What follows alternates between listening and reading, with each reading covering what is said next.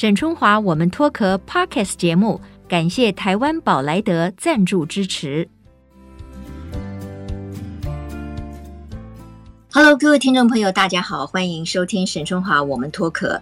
呃，最近这几天以来哈，相信大家呢可能有感受到一种非常比较特别的氛围哈，那也是全民关注啦。那这也无可否认哈，因为这个台海的这个局势呢，好像紧张就升温了。但是呢，我很多的朋友呢，就是我们在聊这个议题的时候呢，也都认为说这些事情不管是军事的还是政治的哈，甚至是经济的。其实我们能够去影响的、去改变的很有限。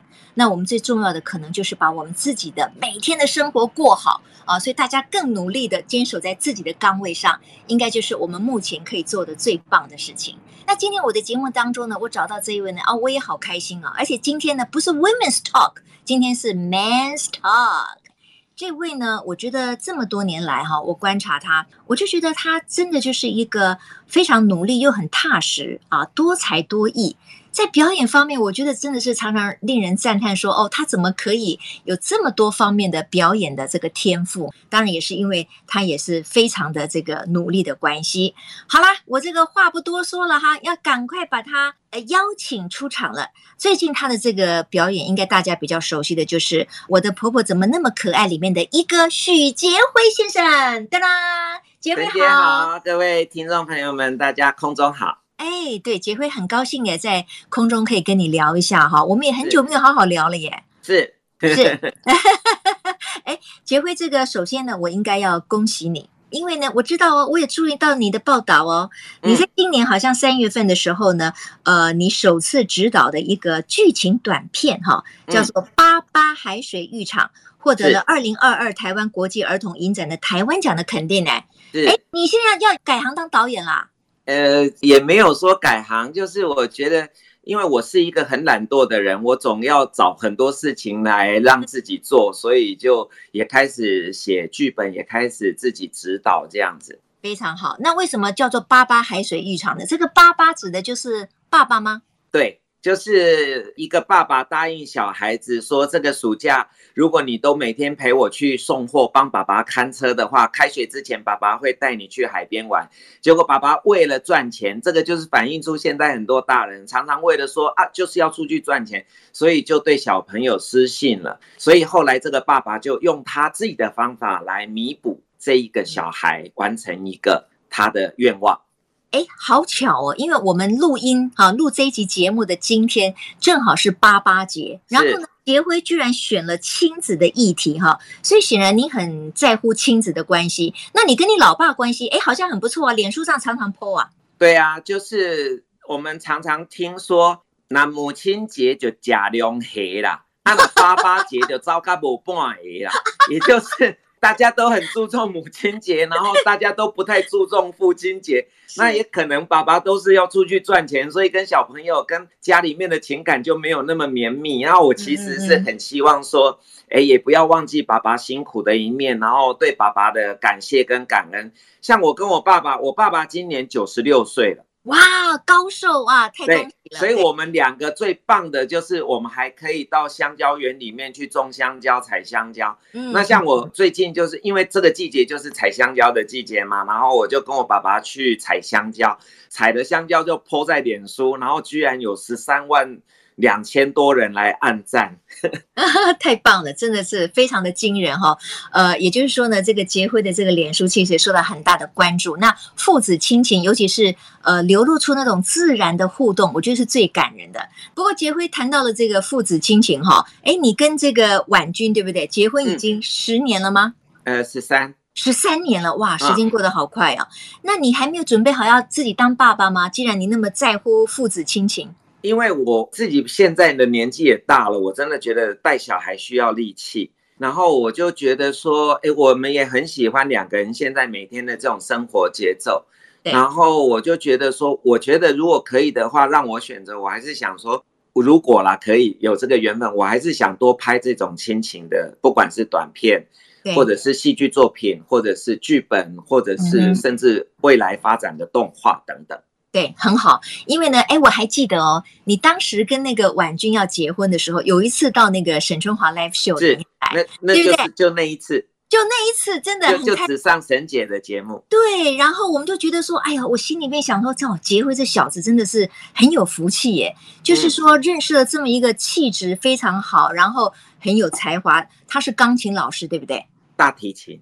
大提琴哦哦，学音乐的，学音乐的一个大提琴的老师哈。然后呢，他们两个人就决定呃，就是恋爱，然后就结婚了。不过因为结婚十三年了嘛，那我知道你们两位呢，其实相差大概有十八岁哦。是有十八岁。对，好了，十三年之后代沟有发生吗？没有哎，我觉得他好厉害啊，他就是一个可以跟得上，甚至还超越我，所以我们很喜欢这样彼此互相进步的感觉。我觉得婉君其实哈，她是一个真的比较也是很温柔，可是又很有内在，然后她的思考我觉得也蛮成熟的。所以虽然说呃夫妻两个人可能有一些年龄的落差哈，但是我觉得你们在沟通上其实是非常的顺当的哈，这也显现出了他的成熟，而且也非常的尊重你嘛。我我其实非常谢谢他把我爸爸妈妈还有我的岳父岳母照顾得非常好。哇，不简单呢。嗯，现在年轻人好像对 很不容易做到这样的事情。哦，如果你这样讲的话，那我真的觉得也是蛮感动，因为真的不简单哈。但是反过来说，我知道好像你有宠妻魔人之称嘛，就是你非常宠老婆。要不然教我们几招，教我们这些男士们几招，怎么样能够让太太很开心？怎么样宠妻呢？我遇到什么事情，先跟老婆说对不起。你你需要常常说对不起啊？不是，就是你只要两个人有什么意见或者是怎么样的，这一定的嘛。哈、哦，你你你每天生活在一起，多少会有一些事情啊，什么样？但是当那个脾气正要起来的时候，先吞一口口水，说：“哎，对不起，我刚刚是不是讲话讲太急了，或声音太大了，怎么样？”嗯哼，那这样子的互动，他也会说：“哦，老公，对不起，我刚刚讲。”那然后哎，就比较 没有事。哎，这个很聪明了。我觉得夫妻之间哈，愿意先开口给对方台阶下的人，才是有大智慧的人，对不对？然后我觉得老公，当然你辛苦工作回到家，嗯、但是不要就变成大老爷，嗯、因为老婆她也辛苦啊。所以，比方说这个家事，你要主动的来 share 做，不要认为说都是老婆。嗯、那像疫情期间，我都很鼓励很多爸爸，可不可以陪着小朋友做运动？比方说，在家里面，你做体能也好啊，玩游戏也好啊，读书也好啊，伴读也好啊，一起写功课也好啊，嗯嗯嗯，等等。对，我觉得杰辉哈是一个。你自己也是一个非常温暖的人，而且你可以常常就是说把你自己认为美好的事情跟别人分享。那像我在一开始节目时候所讲的哈，就是我我对于这个杰辉的观察，就是说你在表演这一块，其实你是蛮有天赋的，你也很独到，然后你也很努力。那我知道你现在呢也很乐于把你的表演的方法啦，或者是你的心得呢，能够传授给更多的年轻人。要不要说说这一块？其实我真的不是那么优秀。如果你们现在看到我有一点点小小的成绩，是因为我一直都在挫败嘛。其实现在我们在录音录影的这一个画面里面，是台湾金钟奖得到最多奖项的主持人，跟台湾金钟奖入围共估最多的人。哦，真的，你入围很多，你是纪录保持人，我也是纪录保持人，但是你是得奖的，我是共估的。所以我，我我为什么要出书鼓励现在很多的朋友，就是说，你如何在挫败当中温柔的对待自己。我们学校都教我们要成功，可是没有教我们如何面对失败。那我就把我这样一直努力入围共估、入围共估这样的经验，就把它写成一本书。哇，哎，好特别哦，哦，所以结婚，所以你也不会 就是说不好意思告诉别人说，哎呦，其实我入围很多次啊，不过最后我都共估了。你入围了几次？共估了几次？我如果连同这一个短片，我一共入围了十九次。嗯哼，那十九次的入围，大概只有得到那个国际儿童影展的台湾奖，然后克里夫兰、德列斯登。嗯哼。都是国外，我很奇怪，我在台湾就没有得奖运，就对。所以你金钟奖都还没有开杠。沈姐，我跟你讲，我好不容易有一年得到金钟奖的儿童节目最佳主持人，那可是那那一届好奇怪，他就分出去再自己主办一个叫小金钟的，所以你现在就算要 Google 也查不太到那个资料。哦、真的、啊？你看是不是？我、哦、那一年把儿童节目对 坎坷坎坷，哎，我听起来都不忍心了啦。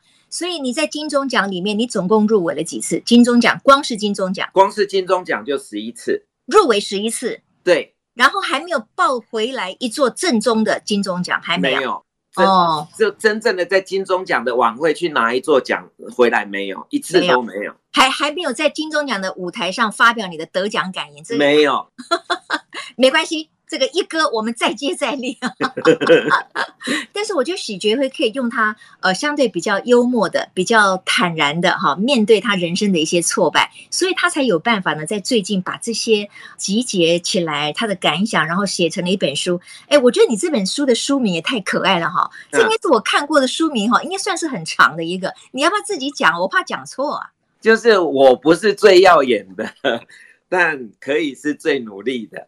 一二三四五六七八九十十一十二十三十四十五个字，我不是最耀眼的，但可以是最努力的。哎，为什么你会定这样子的书名呢？因为我这几年我其实都在做演讲嘛，比方说企业对员工的鼓励啊、激励啊，在创意上面啊，哈，让大家能够重新燃起对工作生命的热情啊。那我就觉得，哎。我用我的挫败来跟大家交换你的热情，这样子啊。那这个书名也是出版社他们觉得说，哎，我觉得辉哥你应该是跟人家讲，我不是最耀眼，但我可以是最努力。嗯嗯嗯嗯。那到目前为止成绩还不错，已经七刷了，就超卖八千本卖。哇，那。哎，这样很厉害哎！你知道，在现在出版业相对来讲也是面临很大挑战，就两千本就不赔钱，真的真的对，很棒！恭喜这个杰辉哈！最近这本书呢，呃，我想它可以成为一本畅销书，因为你在里面分享的是你个人的经验。那因为你觉得说你有很多呃面对挫败时候的经验可以分享给大家。那因为每一次的挫败，其实你一次一而再再而三，那个越来越后面的那个态度就越来越困难了，因为你可能会会气急败坏了，怎么搞的？怎么怎么成功都不找我呢？失败总是找上我呢？所以杰辉，除了你入围了十一次金钟奖，共估了十一次之外，你觉得你人生里面最重要的挫败经验还有哪一些？要不要再分享一个？我每天都在挫败啊。啊，怎么会呢？你现在应该很顺啊，顺风顺水啊。没有，没有，没有，没有。那个随着那个年纪哦，然后就会进入老摩羯的状态，越来越孤僻。但是我觉得有时候，如果你一直把自己的情绪荡在那里，你就拉不起来。那我觉得，哎，那不妨试着用写的，开始想说，那还可以怎么样把这种心情做一种转换、记录、沉淀。或者是将来有机会呈现，对，所以我才会想说，那先从写一本书开始，把这本书能够写到能够吸引人看，嗯、那我写的剧本可能也就又会有另外一种吸引的那种魅力，嗯，所以我就一步一步自己要懂得折磨自己啦。哎呦，真的真的真的，uh -huh. 你要当艺人，就是要自己成就自己。是是是，如果你自己都不要求自己的话，你就很可能就一直迷恋在某些那种很风花雪月、很虚华的事情上面，你就不会再进步。对，虽然说呢，我们现在看到的许杰辉哦，其实他的演艺成绩非常的亮丽哈，因为他参与很多的作品，然后大家看得很开心，然后他演的角色又非常的不一样，每一个角色他都诠释的很到位。不过事实上呢，杰辉在演艺人生这条路上，其实一开始也是。吃过很多苦头，你好像也是从什么小助理呀、啊、幕后的工作啊，然后慢慢去做的嘛，好像还常常被骂，对不对？对。你在书里面有记录了一个故事，就是说有一次那个剧场彩排的时候，你因为听不懂导演的一句英语，结果他就把你骂了，让你当时心情实在很纠结，你真的想要等在外面，导演出来我就要 K 他一顿，有没有？对。就是我觉得我们都在成长，但是如果你有这样的机会，记得不要，你可以跟他说明，但不要用羞辱的方式。没错，没错，完全同意。是哦，就是说，包含我们现在可能有一些主管啊，会对这些新进的员工就讲说，怎么那么笨啊，怎么样啊？你爸妈是怎样？那那个就不必要。所以我觉得只要清楚的传达说，你这个地方你为什么没有做好，你可不可以告诉我？那你再告诉我说。那你觉得你可以怎么样改进？要不要听听我的建议？我觉得这就是好的，不要就是那种习惯性的骂人家，甚至骂到人家家里面去。那那个。情绪一上来，我们都不晓得接下来会发生什么事情。嗯嗯嗯，我觉得在面对挫折或者失败的时候，尤其现在的年轻人，其实他们面对的时代非常不一样嘛。我觉得竞争是更激烈，然后这个时代变数又越来越多，所以其实有很多的年轻人其实也是非常惶恐的。那有些人呢，就是说，哎呀，我就只要有小确幸就好了。他要对于立一个比较远大的目标，他会有一点踌躇不前，有点害怕，就说那我达不到啊，这么。多人比我厉害呀，那我怎么办呢？所以杰辉在这点上面，我相信你也很喜欢鼓励一些年轻人。你如果从他们的心理层面，以及现在的竞争这么的激烈的情况之下，你怎么鼓励他们？珍姐，我跟大家分享，就是我常常在教表演，现在的表演课已经不再是以前传统的那一种那一套东西了，因为现在更灵活，所以我都会只清楚的传达说，练一次。跟练十次有差，练十次跟练一百次有差，有差。我再怎么笨，我练一千次，我一定可以赢你。对对好。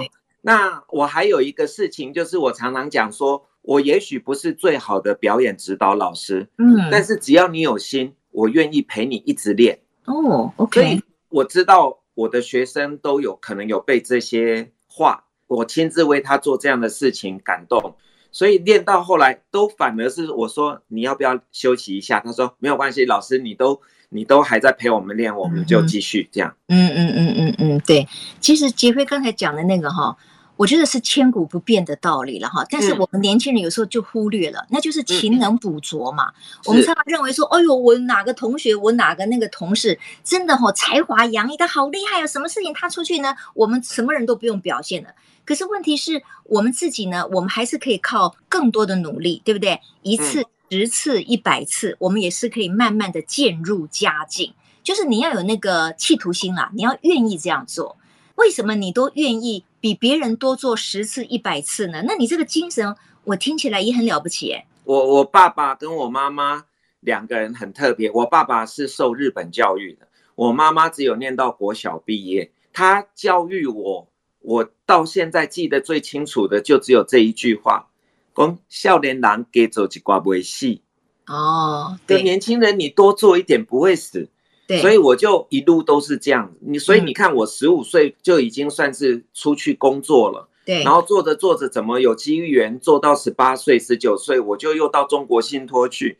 然后那个特别的机缘，我又到姑家去当佣人。那当然，他们现在知道说啊，我是一个演艺人员，所以给我一个比较好的称呼，说我当管家，哪有可能？十九岁的小孩子怎么可能当管家？嗯嗯，那我就这样，然后当兵，我又到何应钦将军的官邸，嗯，然后退伍之后，就像沈姐你刚刚讲的，就是因为一九八八年最红的是谁？小虎队，小虎队，啊哈，林志颖。对，那那我这样子的那个就不像他们那种帅的啊，长得漂亮的，啊，嗯嗯嗯，所以我们怎么办？我们就先从工作人员开始。是是，我还是有在工作啊。嗯，嗯，我就是只是他们表演完了，喷完彩带，我在那边扫地的那一个啊。嗯嗯嗯，那就一步一步慢慢爬，一步一步慢慢走。哎，欸，有机会我们演一个临时演员，对，后来再演一个有台词的。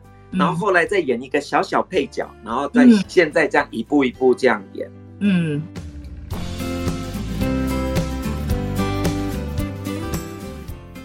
那你的这个表演的这种，就是你你是怎么样体会到的？因为我知道，其实杰辉你也非常会模仿。就是我常常觉得说，有些人天生就是一个表演者，他可能是一个演员，然后他模仿别人也可以模仿的非常的像。那你如何去让你的表演可以越来越精进呢？就是我们那时候不是都有在做模仿秀吗？对，那我就想说模仿就卖这张脸嘛。那我就想说啊，那我去买解剖学的书来看，就是把人的这个脸皮整个割下来，脸上有几条肌肉。嗯嗯嗯。那这些肌肉可以是保护的，可以是牵动的，所以会反映出你的情绪的。那这些肌肉可不可以练？我就是自己想办法。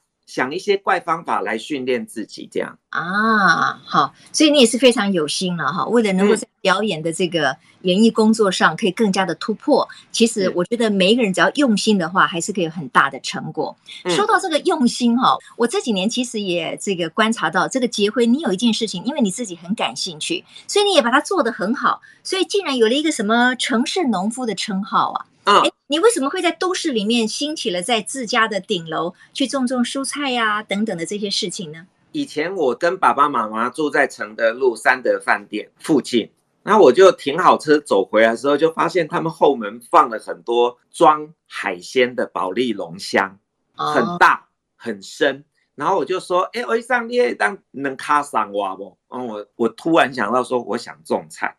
嗯、那。这几年我突然在想说，对，许杰辉，你为什么会想种菜？我很思念我的阿公，我的阿公是农夫，是。然后我就一刚开始也不会种，反正就是随便挖一点土，然后这个季节，然后把那个茼蒿的种子撒下去，结果就当然就长不好。嗯嗯嗯嗯。那就开始后来就更有兴趣的慢慢去研究土壤酸碱，然后呢肥料氮磷钾，然后越研究越丰富。然后就后来就越种越有成就感。嗯、对，哎，所以哦，因为你看看，你还会去研究哦，所以你就知道说应该怎么样施肥等等的。哎，不过杰辉，你刚才说，因为你很思念你的阿公哈、哦，嗯，为什么呢？你你跟阿公从小有很多的互动吗？我的阿公他有六七十个孙子。哇哦！那也是很多哎、六七十个孙子哦。对，内孙外孙加起来六七十。那他自己的小孩就一定也很多喽？对啊，十几个啊。哦，十几个小孩。因为农业社会嘛，那时候他们就是要多生一点，可以 帮家。哎，人力资源对。那所以以前我们家族聚会，我永远都是没有办法被大人拉到阿公面前去炫耀成绩的嘛，我功课不好。哦哦，但是我觉得阿公好像也会对我特别某种照顾，就他认为说我是成绩不好，不是笨，所以对，有一点怜惜你啦。我记得阿公好还有一次就是说他要到山上去采那个草药，嗯，然后回来炖药炖那个斑鸠给我吃，看会不会头脑比较更更聪明一点。哎呦哇！哎，我觉得很有意思。然后你看看这个互动，你在你的心里面就非常的深刻。对，哎，我真的觉得有一些父母对于可能表现不是那么突出啊，或者甚至学习之路有一些困难，或者是没有办法成绩很好的小孩，我们会给他特别的关照嘛，哈，因为都是自己的心肝宝贝嘛。所以许杰辉，你就是体认到，哎，其实阿公有特别想要照顾你哈。沈姐，我就很喜欢接受你的访问，就是你 的访问永远都会在。整个过谈当中的行进当中，再去找到另外一个温暖的点，就类似像这样。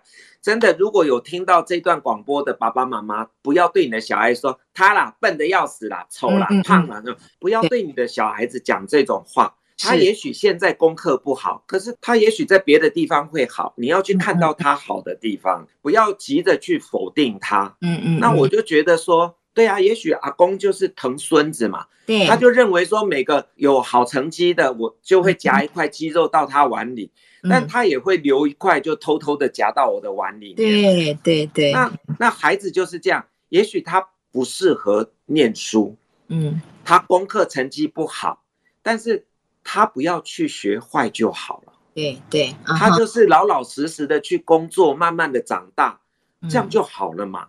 不要就好像都一定要用他的分数来评比他这一生。对对，所以哦，我很同意，我真的觉得爱是最大的力量。你看哦，他跟阿公的这样的一个小小的互动，他小小的心灵体认到说，虽然我在众多的孙子里面，我没有办法，好像就说成绩最好，然后我不能够常常呃拿奖状去跟阿公炫耀，可是阿公是很关心我的，所以你看啊，一直到现在。他还是会是许杰辉的一个非常重要的背后的力量，所以你说爱是不是很重要？因为我那时候我记得很清楚一个事情，就是我考一个分数三十四分，然后 我妈就要都记得，我妈妈就要扁我，那阿公就说不要紧啦，不要紧，然后他就跟我讲说，哦盖扣卡好一点好啊，这样。哦，你都爱有进步，结果我下一次我就考四十三分。我妈妈还是要扁我。我 我阿公说，哎，必定变有进步的嘛。对对对对，哎，阿公大智慧呢，我觉得很有智慧，很棒啊。这样子就是一辈子都鼓励了你嘛，哈。对，好，这就是刚才我们在听这个杰辉叙述说，哦，因为他想念阿公，所以他就想要花一点时间呢在这个，比如说种菜啊等等的，因为阿公是个农夫。好啦。那因为我知道，其实你现在很有心得。那反过来说，我是一个对园艺很糟糕的人呢。因为因为我的朋友有人是所谓的绿拇指，就是他什么花在他手上啊，就可以种得很好，开得很好。所以我很想要跟这个我们城市农夫讨教一下，你教我们几个比较基本的好不好？比如说我买了一盆兰花回来哈，我要怎么样照顾它，它可以活得久一点？如果是兰花的话，你就观赏它。对，好。那你要想，如果你照顾的好，可能在你家就一个礼拜、两个礼拜，甚至一个月，那花开花谢，你就享受这个过程。因为我们屋子里面不会给它足够的阳光。嗯，那，那我如果偶尔拿它出去晒一下，也不必要。也是一样啊，就是有时候有，有时候没有。我就教大家一件事情就好。嗯，如果你们家的阳台可以断舍离，把它清干净。对，好。真的种一点植物，有另外一个家里面的空间，嗯、我觉得对于，比方说有时候情绪或者是怎么样，大家稍微走开一点。对，所以我跟我太太有时候也会有一点小摩擦，我就到我的菜园里面去，嗯、再下来怎么和好，嗯、就是说，哎，我有采这个菜哦，你要不要煮？哦，就可以创造一个话题啦，分散注意力啦。嗯、那像最近天气这么热，很多人都说啊，我明明有浇水啊。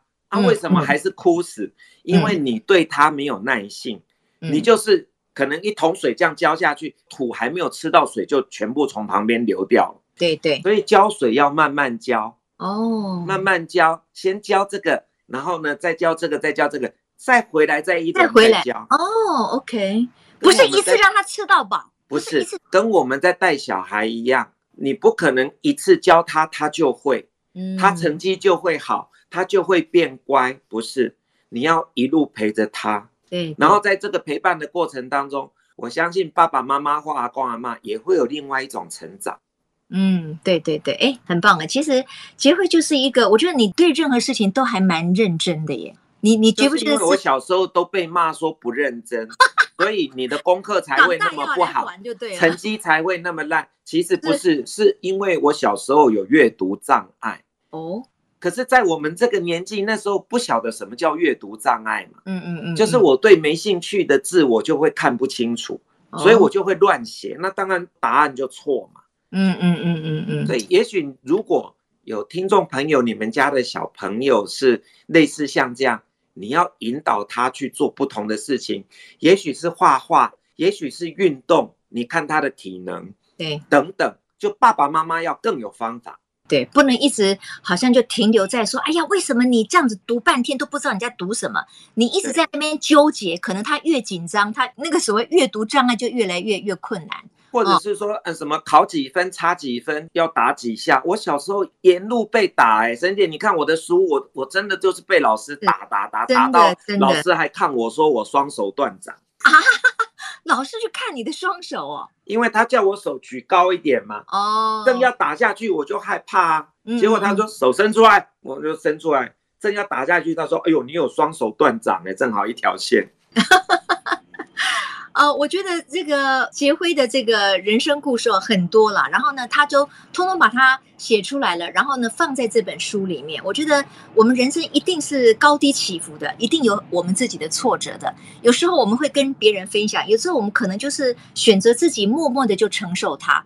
但是我们从别人的经验里面，我想一定会得到某一种的激励。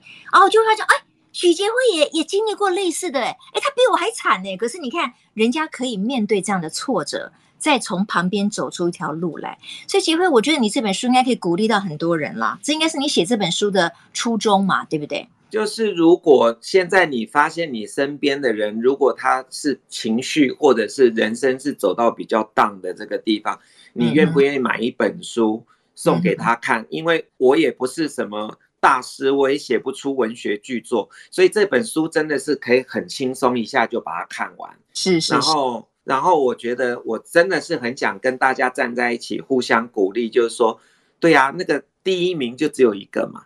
对，哈，后面的就更多。那我们这些后面的就互相鼓励呀、啊，只要知道自己有在进步就好。对对对，所以其实啊，我刚才说这本书的书名很长，好像有一点很难记忆。其实我是开玩笑的。我觉得这本书的书名大家都可以做很多的互换，也就是说，嗯、我可能不是怎么样，但是呢，我还是会有一个优点。就大家去找出来自己后面我还有什么价值跟优点，就可以鼓励到自己嘛，哈。好了，呃，许杰辉他最近出的《我不是最耀眼的，但可以是最努力的》啊，那有些男生可以换成说：“我不是最帅的。”但我长得是最诚恳的，是、嗯、我最 真诚的，最最真诚，我是最真诚的，对不对？好，我不是最帅的，可是我娶到一个最美的妻子，最娴熟的妻子也是可以啊，因为你有很多的内在优点嘛，哈。嗯。好，今天我们的时间已经到了，非常谢谢我们的一哥啊，许杰辉，这么多年来，我们看他在演艺圈里面一步一脚印，脚踏实地，然后呢，他从表演从幕后走到幕前，然后又现在开始指导，又得。到了这个台湾奖啊的鼓励，然后最近又成为了作家，非常恭喜杰辉，谢谢。好，也谢谢杰辉今天接受我们的访问，谢谢各位听众朋友今天的收听哦。我们下周同一时间，沈春华 Woman's Talk，我们空中再会。杰辉，谢谢，拜拜，拜拜，谢谢，拜拜，拜拜。